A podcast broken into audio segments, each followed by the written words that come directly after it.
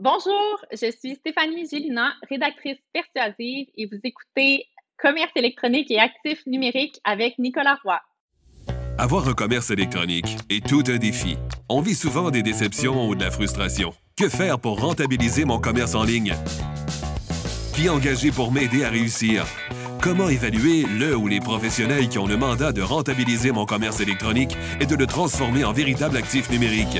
Vous écoutez Commerce électronique et actifs numériques avec Nicolas Roy. La raison d'être de mon podcast est très simple. C'est d'aider les propriétaires de commerce électronique à comprendre, contrôler et posséder leur commerce électronique et les composantes qui l'entourent. Parce que je crois sincèrement que c'est la meilleure manière de rentabiliser à court terme et de se bâtir des actifs numériques qui prennent de la valeur à long terme. Bonjour tout le monde. Aujourd'hui à l'émission, on reçoit Stéphanie Gélina, qui est spécialiste en rédaction persuasive ou copywriting. Dans cette discussion, on parle de comment amener les gens à passer à l'action avec le pouvoir des mots. Bon épisode. Je dois connaître sur le bout des doigts les clients de mes clients et aussi mes clients. Là, ça devient un peu compliqué, mais bon, c'est des formules qui reviennent tout le temps, puis on les voit arriver à 10 000 à l'heure. On dirait qu'on sort du langage un peu corpo-plate que j'appelle général. On dirait que c'est plus facile de, connecter. C'est ça aussi le, le, du bon copywriting, c'est de surprendre le lecteur. Avant de débuter l'épisode, j'aimerais vous inviter au groupe Facebook Commerce électronique et actifs numériques. C'est l'endroit où on pose des questions concernant le commerce électronique, que ce soit par rapport à nos défis ou en réaction au contenu de l'émission. Alors c'est un rendez-vous, le groupe Facebook Commerce électronique et actifs numériques. Stéphanie Gélina, bienvenue à l'émission. Merci. Stéphanie, euh, tu fais de la rédaction persuasive depuis quelques années déjà. Je vais commencer en te demandant d'expliquer comment tu aides tes clients qui sont des entreprises pour que leur clientèle passe à l'action avec tes mots. Écoute, c'est un, une grosse question. Là. On, on, commence ça en force. Écoute, moi, pour que euh, les clients de mes clients passent à l'action, je dois connaître sur le bout des doigts les clients de mes clients et aussi mes clients. Là, ça devient un peu compliqué, là, mais bon. Donc, je commence toujours un mandat euh, avec plusieurs heures, en fait, avec mon client. Donc, le copywriting, c'est peut-être euh, ce que je fais, la rédaction qui va le plus profondément dans la psychologie du consommateur. Donc, il faut vraiment, vraiment comprendre le consommateur, euh, c'est quoi sa réalité, c'est quoi ses préoccupations, c'est quoi ses problèmes pour vraiment qu'ils se sentent concernés dans la rédaction et euh, qu'on trouve une façon finalement que le produit ou le service ou même la cause, je travaille avec des causes, répond finalement à euh, la vie de ce client-là, à, à, à ce qu'il vit, à sa réalité propre. Donc, normalement, ben, c'est ça, en faisant de la persuasion, il faut tout d'abord avoir une compréhension vraiment, vraiment profonde là, du consommateur pour que ça fonctionne. D'ailleurs, ça m'amène à ma deuxième question. Les entreprises ou les organisations, dans ton cas, si euh, c'est des causes, euh, savent un peu à qui elles veulent vendre leurs produits ou services, mais est-ce que tu peux nous expliquer ce qu'est un persona et surtout comment clarifier son identité de façon précise pour améliorer l'efficacité des textes de vente? Totalement. Bien, souvent, en fait, l'erreur que les clients font, c'est qu'ils vont vouloir parler à tout le monde parce qu'ils veulent pas se fermer de porte. Donc, souvent, il va y avoir plusieurs personnes en même temps. Euh, mais moi, je ne recommande pas ça. Donc, définitivement, on va toujours avoir différents types de clients. Ça, c'est sûr. J'ai pas un client qui, qui, qui se ressemble, euh, mais on va essayer de déterminer quand même un profil d'un client, celui qu'on veut le plus attirer, disons. Donc, ça peut être euh, parce que, ben, un type de client nous rapporte le plus financièrement, un type de client plus de volume. Ça peut être peut-être plus pour des coachs, un type de client avec qui on veut travailler. En tout cas, moi, c'est beaucoup comme ça. C'est des types de clients avec qui vraiment ça connecte puis je veux travailler. Puis, il y a d'autres fois que j'ai des clients qui vont, euh, qu'on va développer un personnage qui est basé sur une nouvelle niche qu'ils veulent développer. Donc, par exemple, ils s'adressent peut-être plus à des gens un peu plus âgés, dans la soixantaine, puis ils veulent comme rafraîchir leur message, donc les, gens dans la trentaine, quarantaine. Donc, c'est sûr que le personnage ne sera pas euh, ceux qui leur rapportent le plus actuellement, mais c'est une niche qu'on veut développer. Donc, à partir de ça, euh, moi, pour un seul produit ou un service, je recommande toujours un client idéal que j'appelle, moi, très, très, très précis parce que pendant que j'écris, j'essaie d'avoir une personne spécifique en tête. Donc, moi, je lui donne même une photo, là. ça va jusque-là. Donc, euh, il s'appelle pas euh, homme 30 à 50 ans. sais, il s'appelle Cédric, 34 ans, Euh, il vit à Saint-Jean-sur-le-Richelieu. Euh, il est dans une, un semi-détaché. Il a deux enfants. Ça va jusque-là. Donc, première étape, c'est vraiment que moi ou mon client, parce que je fais aussi du coaching, on a une idée très claire du client. Euh, encore une fois, c'est pas pour se fermer des portes, mais c'est seulement pour essayer euh, de, connecter avec une vraie personne. Donc, quand on pense, quand on écrit puis on pense à tout le monde, mais on voit rien dans notre texte finalement. Donc, on a tendance à être moins personnel, à être moins dans la conversation quand on écrit. On a tendance à focuser plus sur soi-même, sur nos produits. Euh, donc, donc c'est super riche de le faire. Puis, le profil du client idéal a aussi euh, moi, quand je travaille, une deuxième section qui est probablement la plus importante, puis j'en ai parlé un petit peu au début, c'est de vraiment creuser c'est quoi les peurs de, cette personne-là, ses problèmes, ses besoins, ses désirs, sa, réalité, pour que finalement, on crée de la valeur dans sa vie, qu'on euh, on puisse positionner notre produit ou notre service comme vraiment, faisant une différence dans la vie de, de, la personne et à quel niveau. Donc, il faut comprendre ce qu'elle vit, cette personne-là. Donc, euh, c'est pour ça que souvent, je distingue le nom entre personnel et client idéal parce que souvent, euh, ça va être 4-5 personnages qui sont assez généraux, donc un peu de ces femmes 40 à 50 ans. Puis moi, en copywriting, ça peut servir, là. Euh, je dis pas que ça sert pas, mais moi, en copywriting, pour vraiment arriver à raisonner avec, euh, puis persuader, c'est super important qu'on aille un petit peu plus loin que ça. Donc, vraiment de cibler le client idéal ou la cliente idéale en faisant plein de, de réflexions là, pour avoir vraiment jusqu'à la photo de la personne puis en avoir un portrait vraiment précis. Exact. Puis ça veut pas dire qu'une personne, un personnage un petit peu différent, euh, sera pas interpellé quand même, mais on choisira pas les mêmes préoccupations quand même. On choisira pas le problème le plus important à mettre l'emphase sur si on a un personnage qui euh, vit une vie complètement différente, qui a un âge complètement différent d'une autre qui, qui, qui, qui, est plus jeune, peu importe, qui a une autre situation, une autre réalité. Donc, ça fait en sorte que quand on a trop de personnes en même temps dans notre tête, on a un message qui est confus finalement. Donc, on dit tout, et rien à la fois. Donc, on n'arrive pas un peu à, prioriser l'information puis à, déterminer qu'est-ce qui a plus d'importance, puis d'autres que, bon, ça a peut-être moins d'importance, on n'a peut-être pas besoin d'en parler nécessairement euh, dans cette page de vente-ci, par exemple. Un produit ou un service qui a un bon potentiel a habituellement une, promesse alléchante ou ce qu'on appelle en anglais euh, un hook, qui est ce qui accroche le personnage ciblé à poursuivre sa, sa lecture. Comment est-ce que tu te prends pour trouver cette promesse? Est-ce que tu te concentres sur l'état du persona avant son expérience et après son expérience avec l'offre ou tu te prends autrement? Euh, ben, ça revient un petit peu à, euh, connaître le, persona. Donc, euh, il faut que la personne se sente concernée. Donc, c'est ça un peu. Puis le but, c'est un peu une guerre du contenu parce qu'il y a énormément de contenu. Donc, par exemple, quand on est sur, sur Facebook, on scroll sans, sans fin. On scroll, on scroll, tout ça. Puis qu'est-ce qui va faire qu'on va arrêter notre doigt sur l'écran? Ben, c'est bien souvent qu'il y a quelque chose qui va nous intéresser définitivement, mais on va se sentir concerné, on va se sentir interpellé. Donc, c'est vraiment le, but, mais ça peut prendre différentes directions. Donc, euh, ça pourrait être qu'on décide de focuser euh, sur un problème que euh, le client idéal a actuellement, mais ça pourrait aussi être un objectif qu'il a d'atteindre dans sa vie, un, désir qu'il a. Donc, on peut aussi le tourner de façon positive. ça n'a pas besoin d'être toujours un problème ou une peur.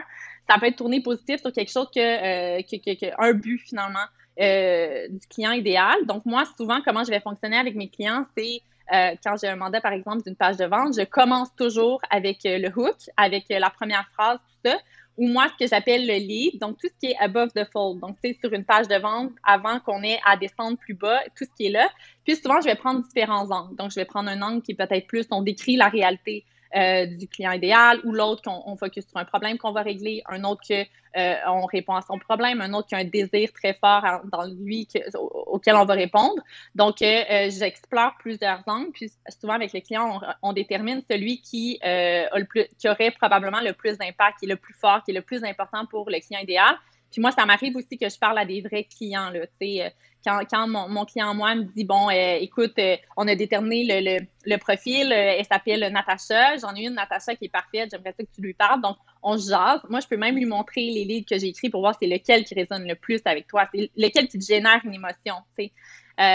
donc, c'est vraiment ça. Puis, parce que, bon, il y, a plein de copywriters qui vont dire, tu sais, le, le seul objectif du hook, c'est de faire lire le lecteur, c'est à la deuxième ligne. Puis la deuxième ligne, ben, c'est à la troisième, puis la quatrième. Donc, c'est, mais la première, la, première phrase, le hook reste que c'est, c'est ça qui va déterminer ou non si la personne te lit tout court, tu sais. Donc, euh, c'est sûr qu'on met beaucoup d'amour dans cette première phrase-là. Encore une fois, il faut que le lecteur se sente concerné. C'est ça le, Puis on se sent pas concerné nécessairement quand on n'est pas dans l'empathie. Ça, c'est un autre, un autre sujet. Euh, donc, il faut vraiment essayer de se mettre dans, les chaussures finalement du lecteur. D'où le client idéal, ouais. Hmm. Ouais, l'empathie, c'est super important. Puis tantôt, tu parlais de, de points de douleur ou d'objectifs. Il y en a qui disent ah les gens ont beaucoup plus euh, sont beaucoup plus motivés à se sauver de la douleur que d'aller vers leur objectif. Des fois on entend ça. Puis il y en a d'autres qui disent ah le marketing c'est toujours négatif, c'est toujours pour créer des peurs.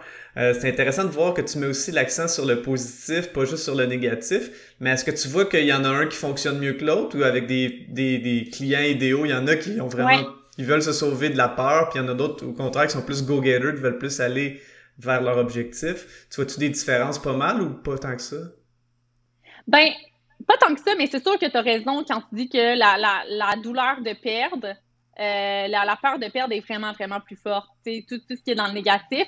Après, il faut aussi que ça soit bien fait parce que ça a été utilisé et surutilisé et tout ça à toutes les sauces. Donc, des fois, l'impact que ça peut avoir, c'est que quand on lit ce genre de hook-là, on, a comme on, a l'impression de se faire bullshiter. C'est parce que ça a tellement été réutilisé. Ça, c'est autre chose en persuasion, de ne pas écrire comme tout le monde écrit tout le temps.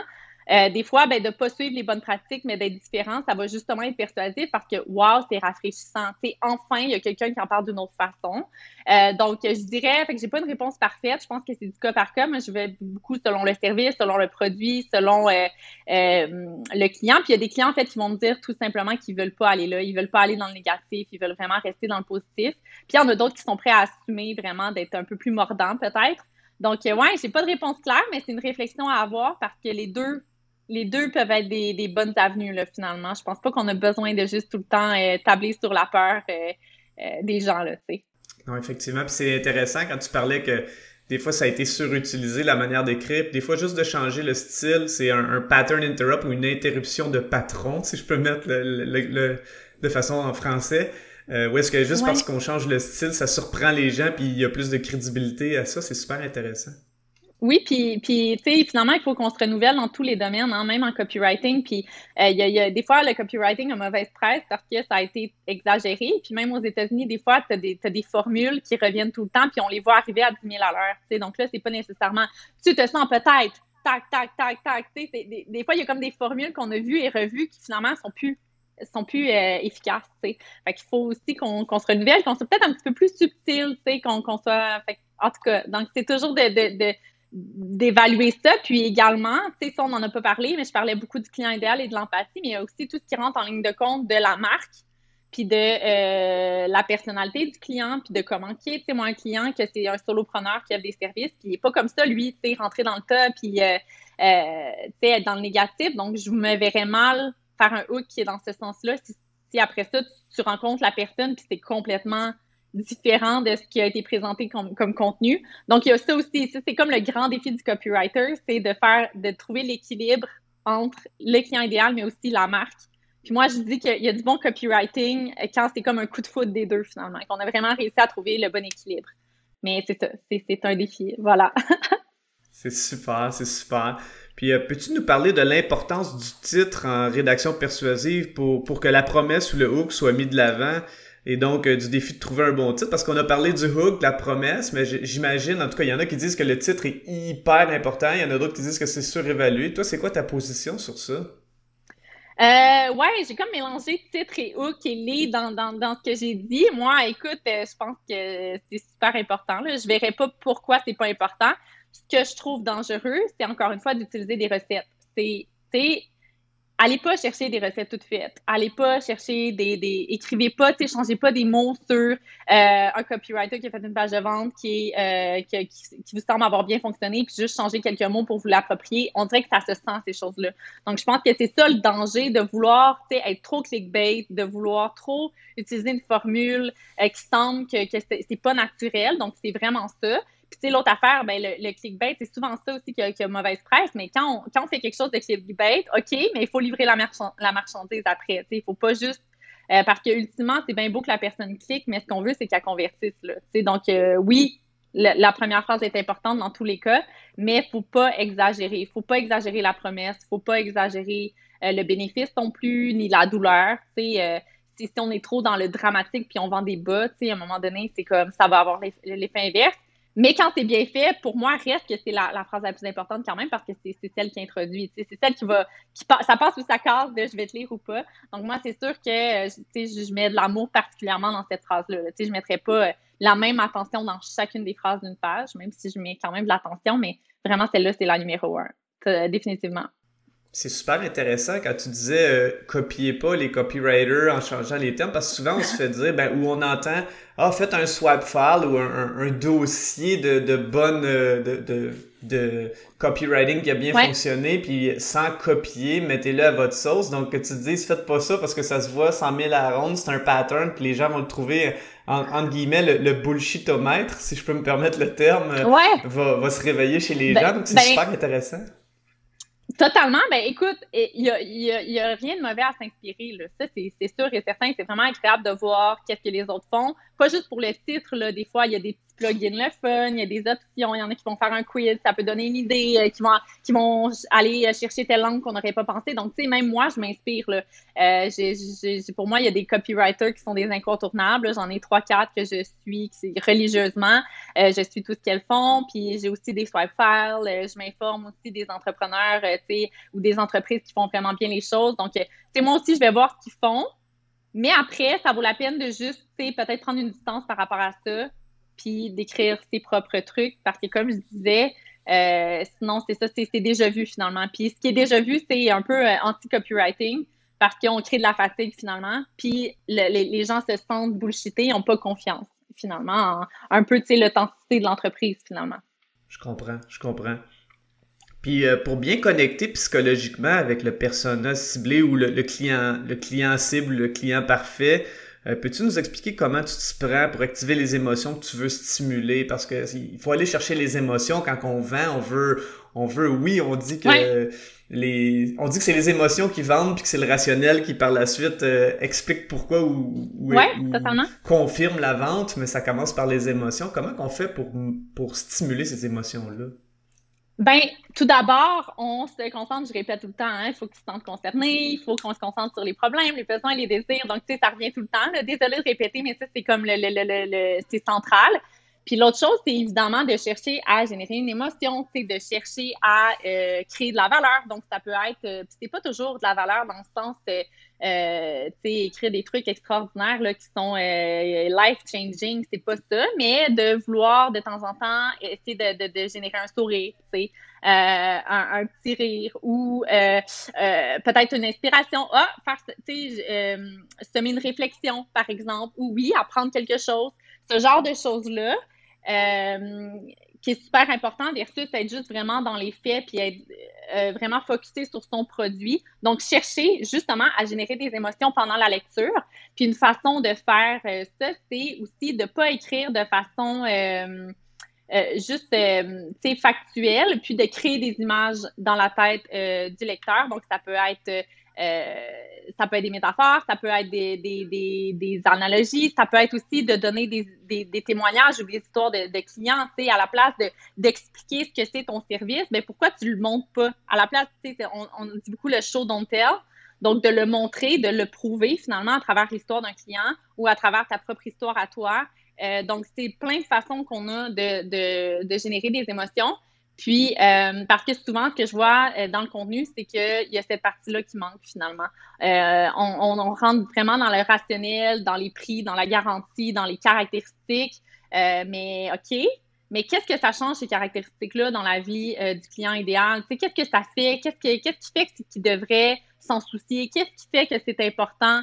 est-ce qu'on peut puis ça, c'est encore là, ça revient aussi même euh, le pouvoir du storytelling. Donc ça, c'est quand on peut ajouter des exemples, des histoires dans, notre page, dans notre contenu, c'est beaucoup plus convaincant, c'est beaucoup plus persuasif parce qu'encore une fois, je me répète, mais on crée une image mentale dans la, dans la tête du lecteur. Donc, euh, il y a plein de façons finalement pour aller toucher les émotions. Puis quand je fais une page de vente, c'est toujours la première chose à laquelle je pense. Donc, la logique vient plus tard, tout ce qui est rationnel vient plus tard. Euh, c'est vraiment de se concentrer sur créer un lien émotionnel finalement avec, ça peut être des petites blagues pendant la page. Il y, a, plein de choses comme ça, des expressions drôles, des mots que tu as inventés, euh, jouer avec la ponctuation. Il y a plein de façons là, vraiment de rendre un texte qui est comme dynamique puis qui va connecter plus avec euh, le lecteur. Super, c'est vraiment fascinant parce que c'est ça, hein, c'est connecté, c'est des humains, c'est de l'empathie, c'est d'aller chercher vraiment ce qui les stimule. C'est super intéressant. Ouais. des fois, c'est des, des, petites formules euh, pas nécessairement préfaites comme on se dit, mais juste de dire qu'est-ce que cette personne-là aimerait dire ou aimerait entendre, puis, euh, qu'on peut lui livrer, c'est de l'authenticité aussi. Oui, puis, puis aussi, tu sais, ce que je dis dans le copywriting, c'est beaucoup aussi de d'insuffler de la conscience dans les textes. Là. Tu sais, moi, je, suis tout le temps dans le pourquoi du comment, pourquoi tu écris ça, qu'est-ce que ça change dans la vie du lecteur, c'est pas clair, est-ce qu'on peut préciser, euh, tout ça. Puis on n'a pas cette habitude-là tant que ça de creuser les textes à ce point-là. Donc souvent, on se conforte dans euh, on veut pas trop se mouiller, donc tu sais, on écrit un peu des trucs, c'est général, on écrit un peu des généralités comme ça, bon, on se mouille pas, puis on a l'impression de pas se fermer de porte. Mais ce qui arrive, c'est que ton texte ressemble à tout le monde, puis un compétiteur pourrait s'approprier ton texte, on verrait pas la différence. donc, mm. euh, donc ça, c'est sûr que, que ça va pas toucher les émotions parce que le, lecteur, il voit tout le temps la même affaire. Euh, il n'y a pas de connexion émotionnelle avec une marque parce que c'est pas toi, tu écris comme un peu tout le monde, tu Puis en plus, ben, il n'est même pas capable de comparer entre toi et d'autres compétiteurs parce que tout est pareil tout le temps. C'est comme la fameuse appellation. Je pense qu'on va en parler plus tard, mais on est les meilleurs, sais. Euh, je veux dire, je, faisais une formation euh, avec un client, puis c'était pour un CRM, puis j'ai trouvé, tu sais, cinq compétiteurs qui disaient que, tu sais, les cinq disent sont les meilleurs, OK?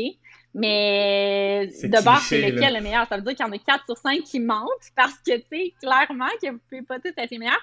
Donc, c'est pas intéressant de dire ça. Faut creuser. Pourquoi tu es les meilleurs? Si tu es, es, le meilleur CRM, c'est correct, mais prouve-moi-le, tu sais. Qu'est-ce qui fait que tu es le meilleur exactement? Euh, puis encore une fois, c'est ça, avec des généralités, on vient pas toucher les émotions, on crée pas d'image mentale, puis euh, ça nous laisse un peu indifférents finalement. Mm-hmm. Puis tu sais, on sait, euh, la rédaction persuasive, c'est une rédaction conversationnelle où le lecteur ou la lectrice doit avoir l'impression d'avoir une conversation avec elle-même. Et donc, ça inclut l'information qu'on connaît euh, du, du, client cible, on doit le prendre en considération. D'un autre côté, la rédaction persuasive, puis on en a parlé tantôt un peu avec le hook, doit aussi prendre en considération l'identité de la marque de la compagnie. Ouais. Euh, au niveau du choix des, lignes éditoriales, parce que c'est quand même un, choix à faire, euh, comme par exemple le fait d'utiliser le tutoiement ou le vouvoiement, est-ce que c'est un dilemme ou c'est facile à trancher? sais, on utilise le tutoiement parce que ça crée plus de proximité et que les clients se tutoient dans leur tête ou on dit, ah, oh, je suis pas sûr avec cette compagnie-là, vu qu'elle est vraiment sérieuse, je devrais peut-être utiliser le vouvoiement. Est-ce que c'est facile ou c'est dur de faire ces choix-là? C'est toujours dur. C'est toujours dur pour mes clients de faire ce choix-là, puis il n'y a pas de bonne réponse, malheureusement.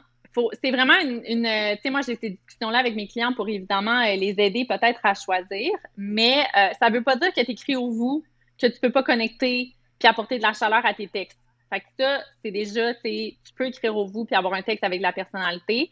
Le tu va quand même aider à être plus proche peut-être du lecteur. Tu sais, naturellement, le tu, on dirait que, bon, moi, j'écris au-dessus parce que j'aime ça, puis ça me vient vraiment naturellement. Donc, on dirait qu'on sort de, du langage un peu corpo-plate que j'appelle général. On dirait que c'est plus facile de, connecter. Euh, par contre, si ça nous fait mal de dire tu parce qu'on n'est pas comme ça, c'est qu'on vous voit tout le temps nos clients euh, dans, euh, à tous les jours, qu'on fait par exemple des vidéos, puis on vous voit, puis qu'on n'aime pas ça tutoyer, ben moi, je recommanderais jamais un client de tutoyer. Puis au contraire, j'ai des clientes qui vont faire des vidéos au-dessus, puis tous leurs textes sont vous, ou qui, parlent vraiment au-dessus, qui sont super accessibles, mais qui vont pas parler, euh, qui vont pas écrire au-dessus parce qu'elles ont l'impression que c'est pas correct. Là, au contraire, je leur recommande de l'assumer parce que ben, ça fait partie de leur personnalité, puis ça leur vient naturellement finalement.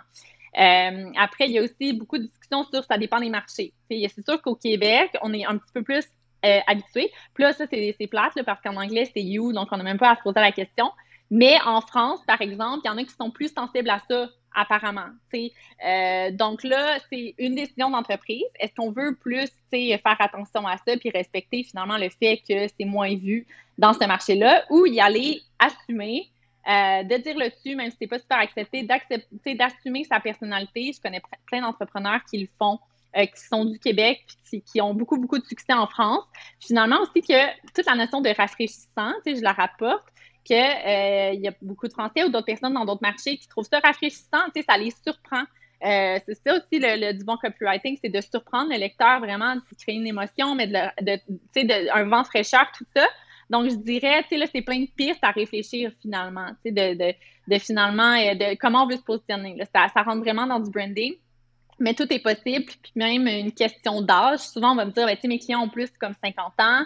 Euh, effectivement, si on veut faire attention, peut-être que le vous est mieux, mais on pourrait aussi assumer une autre avenue. Puis ceux qui, tripent sur notre message vont vraiment triper. Euh, parce que c'est autre chose. quand on essaie de plaire un peu à tout le monde, euh, comme je sais pas si c'est un dicton, mais qui dit ça, on plaît à personne finalement. Fait que c'est comme si on laisse indifférent. tout le monde est un peu OK, c'est correct, on n'est pas dans la polémique, mais finalement, on ne se fait pas adorer non plus. Donc, euh, voilà, c'est ça. Moi, je dirais de ne pas, de pas avoir peur d'assumer, mais il faut quand même que ça reste naturel, puis ça ne crée pas un peu une aversion, qu'on n'est vraiment pas fier de notre texte, qu'on ça semble pas naturel, parce que sinon, ça va se ressentir de toute façon que c'est pas naturel. C'est comme euh, les pubs du gouvernement qui, des fois, qui, font pour euh, les ados. Mais là, ils parlent, tu sais, en yo, puis tout ça, puis là, t'es comme, là, ça marche pas parce que c'est ça, c'est pas, pas naturel, puis on, c'est, Fait que, bref, faut comme trouver c'est ça, faut y réfléchir. Il y a une dissonance. Il y a une dissonance. C'est ça, exactement. Peux-tu nous parler de l'importance? Je pense que tu en as parlé un petit peu tout à l'heure, mais euh, j'aimerais revenir avec ça parce que je pense que c'est super important. Là, euh, quand je regarde des textes de copywriter, en tout cas j'en vois souvent, c'est euh, l'importance d'utiliser des histoires sur une page de vente pour faire passer des messages, placer les gens dans un état psychologique ou pour garder les gens engagés dans leur lecture. Mais on voit toujours, ben pas toujours, je veux éviter de généraliser, mais on voit très souvent des histoires qui sont rattachées à une page de vente. Euh, parce que ça fonctionne bien. Hein, je pense. En tout cas, je pense bien. Ouais. Ouais, totalement. Ben, en fait, c'est prouvé que les histoires, c'est, je veux dire, tout le monde aime les histoires. De 0 à 99 ans, peu importe qui ton client idéal, il n'y a personne qui n'aime pas les histoires. En tout cas, je connais pas cette personne-là. C'est plate pour elle, parce que c'est le fun des histoires. Ce qui n'est est pas toujours compris, c'est pourquoi des histoires? Parce que dans notre imaginaire, c'est beaucoup des contes. Euh, il était une fois, euh, ils vécurent heureux. Euh, non, ils ont beaucoup d'enfants, en tout cas. Mais c'est pas, c'est pas ça. c'est pas ça en marketing. Il faut que l'histoire serve un, un but. Puis, dans le fond des comptes, ça sert un but. Hein. Il y a toujours une morale. Mais il faut que notre histoire nous serve. Que, que, la, que la personne qui nous lise en retienne quelque chose, qu'il y a un message derrière, quelque, que, quelque chose qui soit appris, mais qui est en lien définitivement avec euh, son entreprise. Mais une histoire, ça peut aussi être une ligne ça peut être aussi d'écrire une image. Je sais pas moi, imaginez-vous euh, le dimanche matin euh, euh, sous la couette avec vos enfants à lire une histoire fantastique, je dis n'importe quoi. Ça, c'est une histoire. C'est un petit début d'histoire. À la place de dire, vous, tu peux lire le, tu peux lire à tous les jours ou tu peux lire le week-end. C'est tel que tel, mais à la place de créer une ambiance, de comme, commencer un début d'histoire, vraiment que le lecteur peut s'imaginer, ben oui, tu sais, avec euh, ses enfants le week-end vivent un moment doux, tout ça. Ça, c'est un début, d'histoire. Donc, une histoire peut être une ligne ou beaucoup plus longue que ça.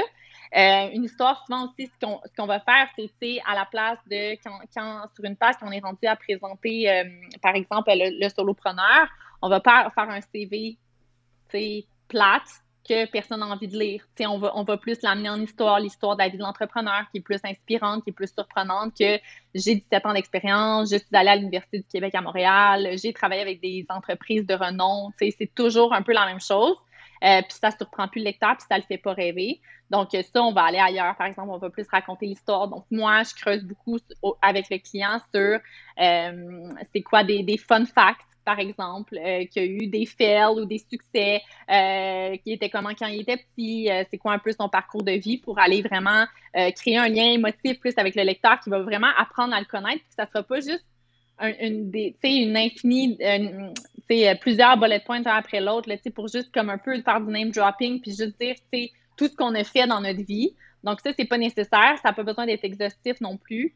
Euh, tout le temps. Euh, puis, ben sinon, euh, c'est sûr que tout ce qui est, je sais pas si ça rentre dans la catégorie storytelling, honnêtement, mais tout ce qui est témoignage, tout ce qui est des exemples vraiment de ton client, les gens adorent ça, adorent savoir qu'est-ce qui se passe dans la vie des autres, adorent avoir des exemples de personnes peut-être avec lesquelles ils peuvent se reconnaître, donc des histoires de d'autres parents, des histoires de d'autres professionnels, de d'autres gestionnaires, de peu importe, de d'autres coachs, peu importe ce pourquoi on, on travaille. Donc, Ouais, c'est ça. Finalement, le storytelling peut prendre toutes sortes, euh, toutes sortes de formes. Tu sais, le storytelling, ça peut même être, euh, pour moi, en tout cas, c'en est, ça peut être une comparaison qu'on fait qui est le fun. Tu sais, des fois, on a, on a un produit qui est super complexe, qui est complexe à comprendre, mais si on arrive à, à trouver une super comparaison, tu sais, une image mentale que tout le monde personne peut ne pas être d'accord avec ça. C'est que tu compares ton produit finalement à.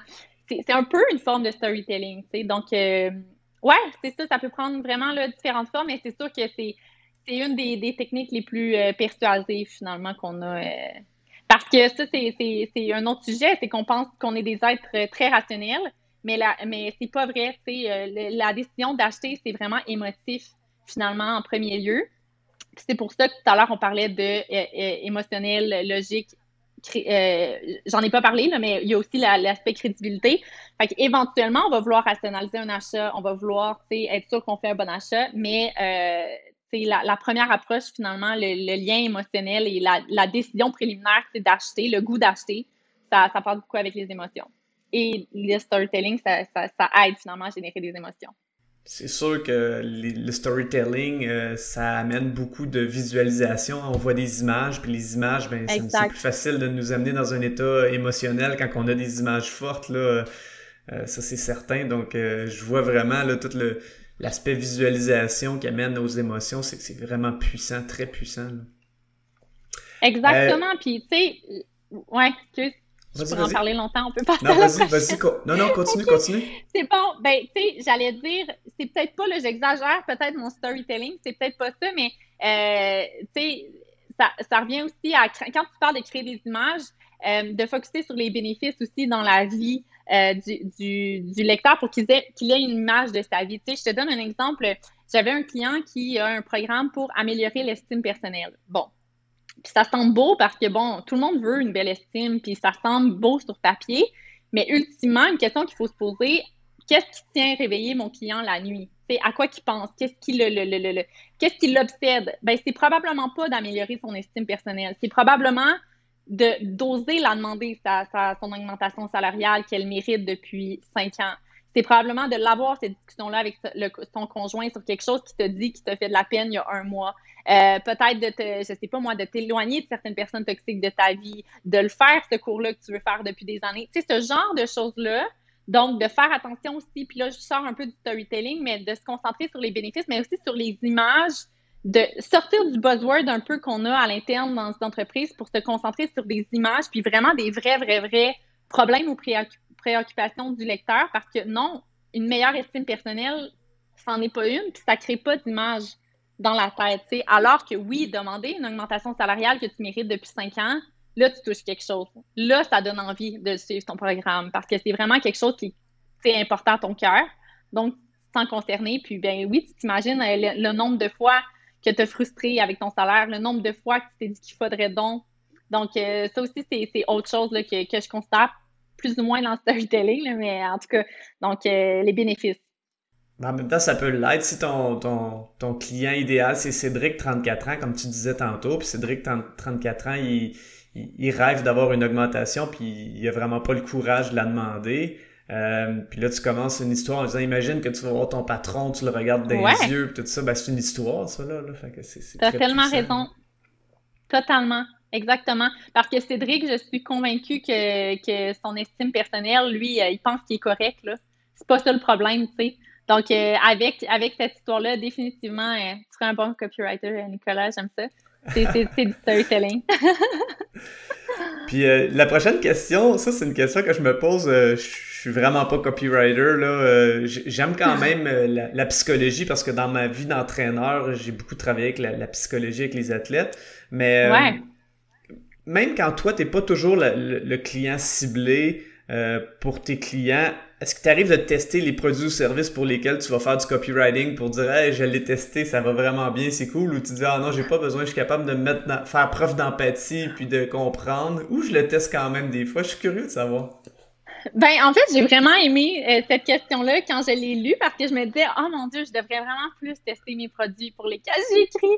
Donc, euh, euh, pas beaucoup, pour être très honnête. dans le fond, ce, qui va m'arriver de faire, c'est plutôt quand, parce que j'écris beaucoup pour des accompagnements, des formations, des programmes en ligne, euh, donc, tout ce qui est euh, infoproduit, tu sais, qu'on n'a pas besoin de, livrer nécessairement. Donc, c'est sûr que c'est très facile d'avoir les accès à un portail de formation, puis d'aller faire, quelques vidéos pour vraiment s'imprégner euh, de la formation, par exemple. Donc, ça, je le fais.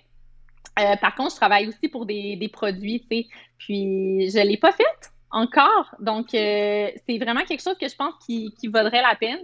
Là, j'ai la petite difficulté, moi, que je vis six mois par année en Italie, mais tous mes clients sont, au Québec. Mais il y aurait peut-être quelque chose à organiser. Puis, ben, c'est sûr que pour pallier, voyons, pallier pardon, à ça, je dois parler vraiment, vraiment beaucoup aux clients, euh, à mon client. Puis, euh, aller également, je lis énormément de reviews, tu sais, tous les reviews que, qui sont laissés sur un produit, sur un service, euh, les conversations sociales, qu'est-ce qui se dit, tu sais, ce genre de choses-là. Des fois, je vais demander des plaintes, je vais demander des commentaires qui reviennent beaucoup. Puis, je, je m'arrive souvent de parler aux clients de mes clients, comme je disais tout à l'heure. donc, tu sais, j'arrive à m'imprégner mais euh, tu vois, ça, ça serait comme une coche de plus. Là. Je, pense que je serais rendue là. Faudrait que je t'en reparle. c'est bon, ça. C'est excellent. Euh, plusieurs entreprises ont tendance à vendre leurs produits ou services en utilisant des superlatifs. On en parlait tantôt, comme par exemple mon produit ou mon service est le meilleur. Tu parlais tantôt des, compagnies de CRM qui avaient tendance à faire ça. Ou en parlant des caractéristiques comme mon produit est fait de tel matériel ou euh, où on parlait d'estime de, soi tantôt. C'est plus une caractéristique qu'un bénéfice. Euh, Peux-tu nous expliquer pourquoi c'est moins gagnant et en quoi consiste la technique du WIMPy ou SOAT pour régler ça? Parce qu'on voit que souvent, comme tu en parlais, les gens parlent de, de, des caractéristiques, mais moins des bénéfices. On en a parlé tantôt un peu avec euh, l'estime de soi, mais il y a aussi les, les, euh, les les, les, caractéristiques des produits, là, tel matériel, tatati, mais les bénéfices, c'est beaucoup plus important. Oui, ouais, ben ultimement, le lecteur, bon, il est bien content de savoir correct, que tu existes, que tu es, passionné par telle affaire ou peu importe, mais ce qu'il veut vraiment savoir, là, de connaître, OK, tu as tel produit, tu as tel nombre de produits, mais ce qu'il veut vraiment savoir, c'est qu'est-ce que tu vas faire pour lui? Qu'est-ce que tu vas changer dans sa vie? C'est ça qu'il veut savoir. C'est ce qu'il veut savoir, c'est numéro un. Donc, la technique du WIMP, c'est d'aller creuser, justement. Donc, euh, par exemple, quand tu dis, bon, ben, euh, ton pantalon, il est dans tel matériel, par exemple, tel matériau, euh, OK, WIMP, c'est justement ça. Tu sais, comme, qu'est-ce que ça qu'est-ce que ça change dans ma vie? Est-ce que tu vas me dire que ces pantalons-là, sont euh, deux fois plus durables, par exemple, que tous tes autres pantalons. Puis tu es en plus capable de me le prouver avec un témoignage. Là, c'est hot, là, sais. Ou est-ce que tu es capable de me dire que euh, c'est fini, là, si tu es dans des pantalons? Je sais pas si on se tue dans des pantalons, mais en tout cas, là, je, je, je, je trouve, je, je, donne n'importe quel exemple. Ou, euh, je sais pas, moi, peut-être qu'il y a des pantalons qui font des genoux de pantalon pour les travailleurs, tu sais, de la construction. Bon, prenons ça. Mais que ceux-là, ils le font pas, tu sais. Puis c'est pour ça que j'ai choisi ce matériel-là. Mais si on le sait pas, ben ça fait quoi de le savoir finalement tel matériel? Puis tu sais il y a peut-être des gens qui vont être super avancés puis tout connaître sur le monde du pantalon puis des matériaux.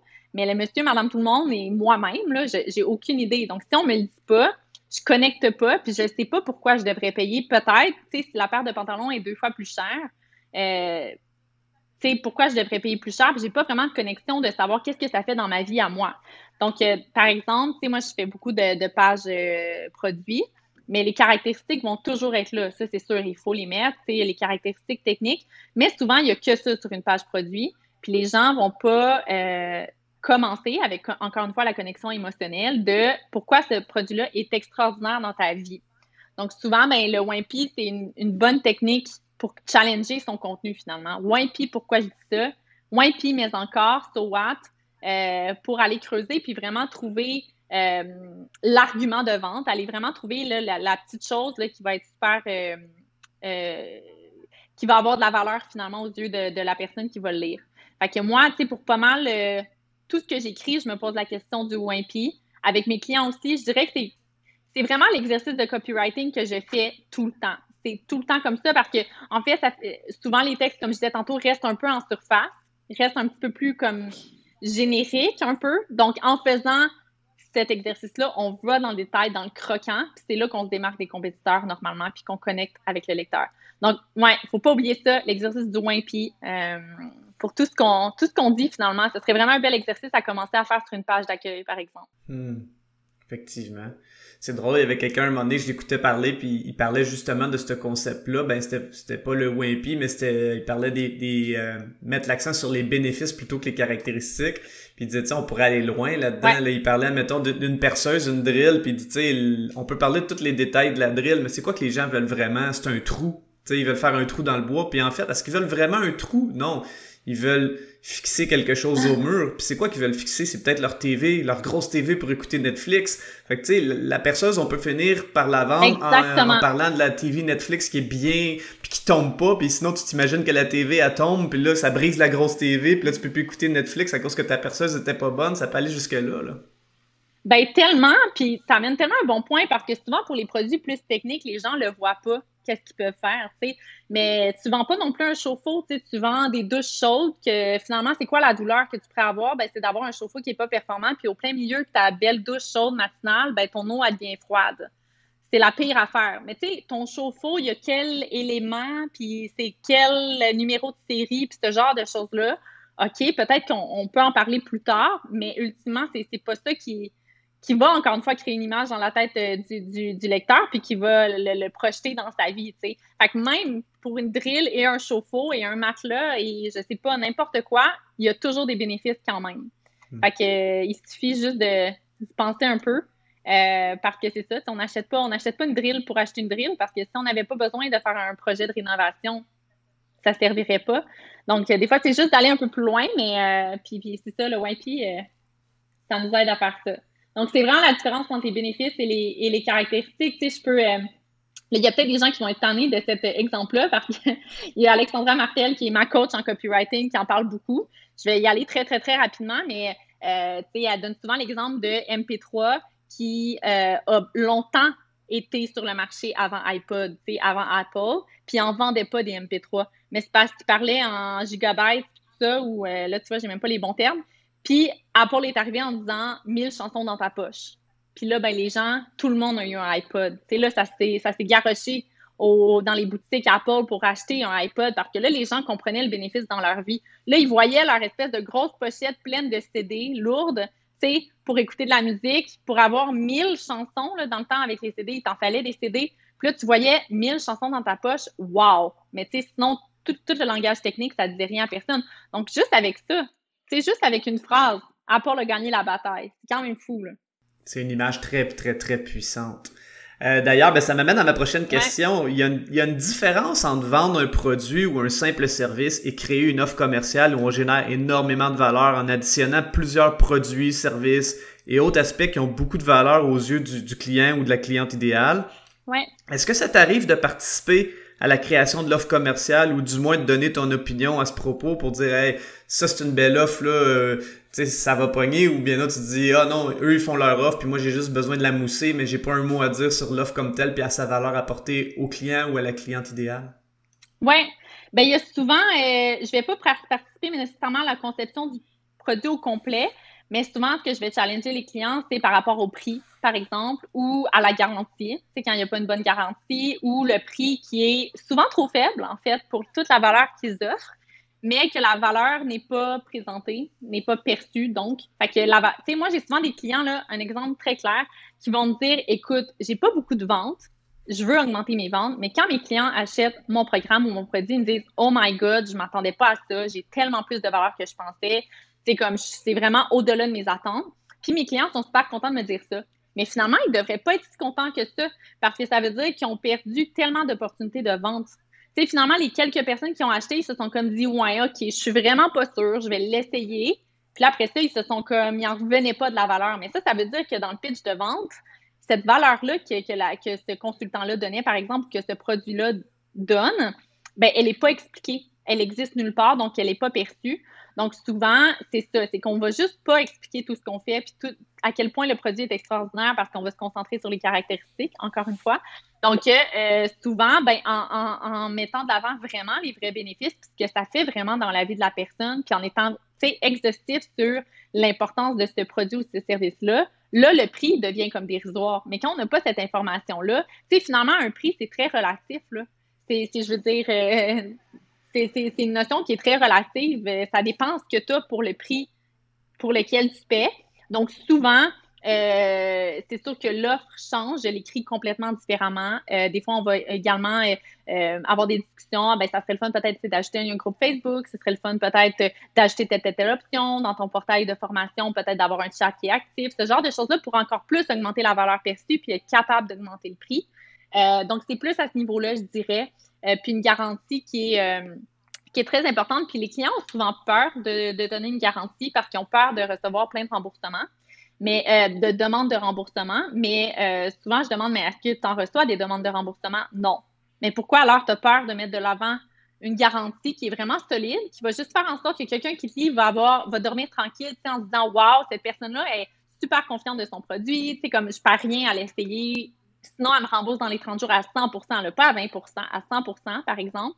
Donc, c'est comme juste un élément, un élément de persuasion de plus, mais ça aussi, c'est souvent travaillé euh, pour mettre euh, le lecteur finalement, euh, le rendre confiant, là, tout simplement. Donc, ouais, je dirais c'est ça, prix et, prix et garantie particulièrement.